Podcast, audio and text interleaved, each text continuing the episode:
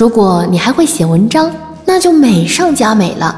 文章可以通过电脑或手机打出字来和普通人交流，可以最大程度的减轻你和普通人交流的障碍，表达你的思想和展现你的学识。接着，从我的理解出发，我挺支持盲人朋友学一学汉字的，特别是先天盲的朋友，你可以感受一下汉字的笔画。就算没有学会也没有关系，通过学习，你可以从动作和思维上深刻理解先天视力障碍的人为什么不容易学会汉字。你可以思考遇到类似的学习困难，未来如何去克服。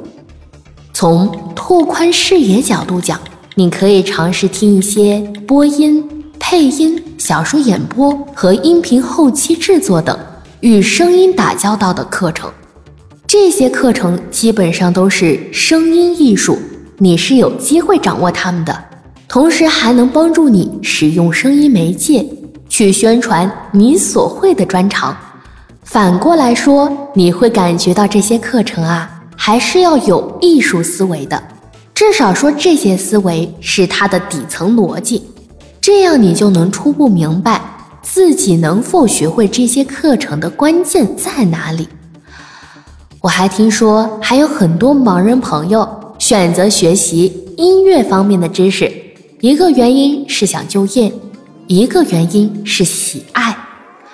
在我看来，学会音乐可以帮助理解很多与声音有关的艺术，同时更能熏陶个人的艺术素养。当然，学音乐是一件很辛苦的事情，热爱是关键。我还听过一些盲人朋友很敢挑战自己，他们去学 C 语言了。很可惜的是，听说很多人坚持不下来。但我觉得肯尝试本身就是一种勇气，一种探索，至少它让你明白自己为什么坚持不下去。那我简单说说可能放弃的原因吧。我曾在第四季心理学分享中提到过我自己的心理学三角形学科问题。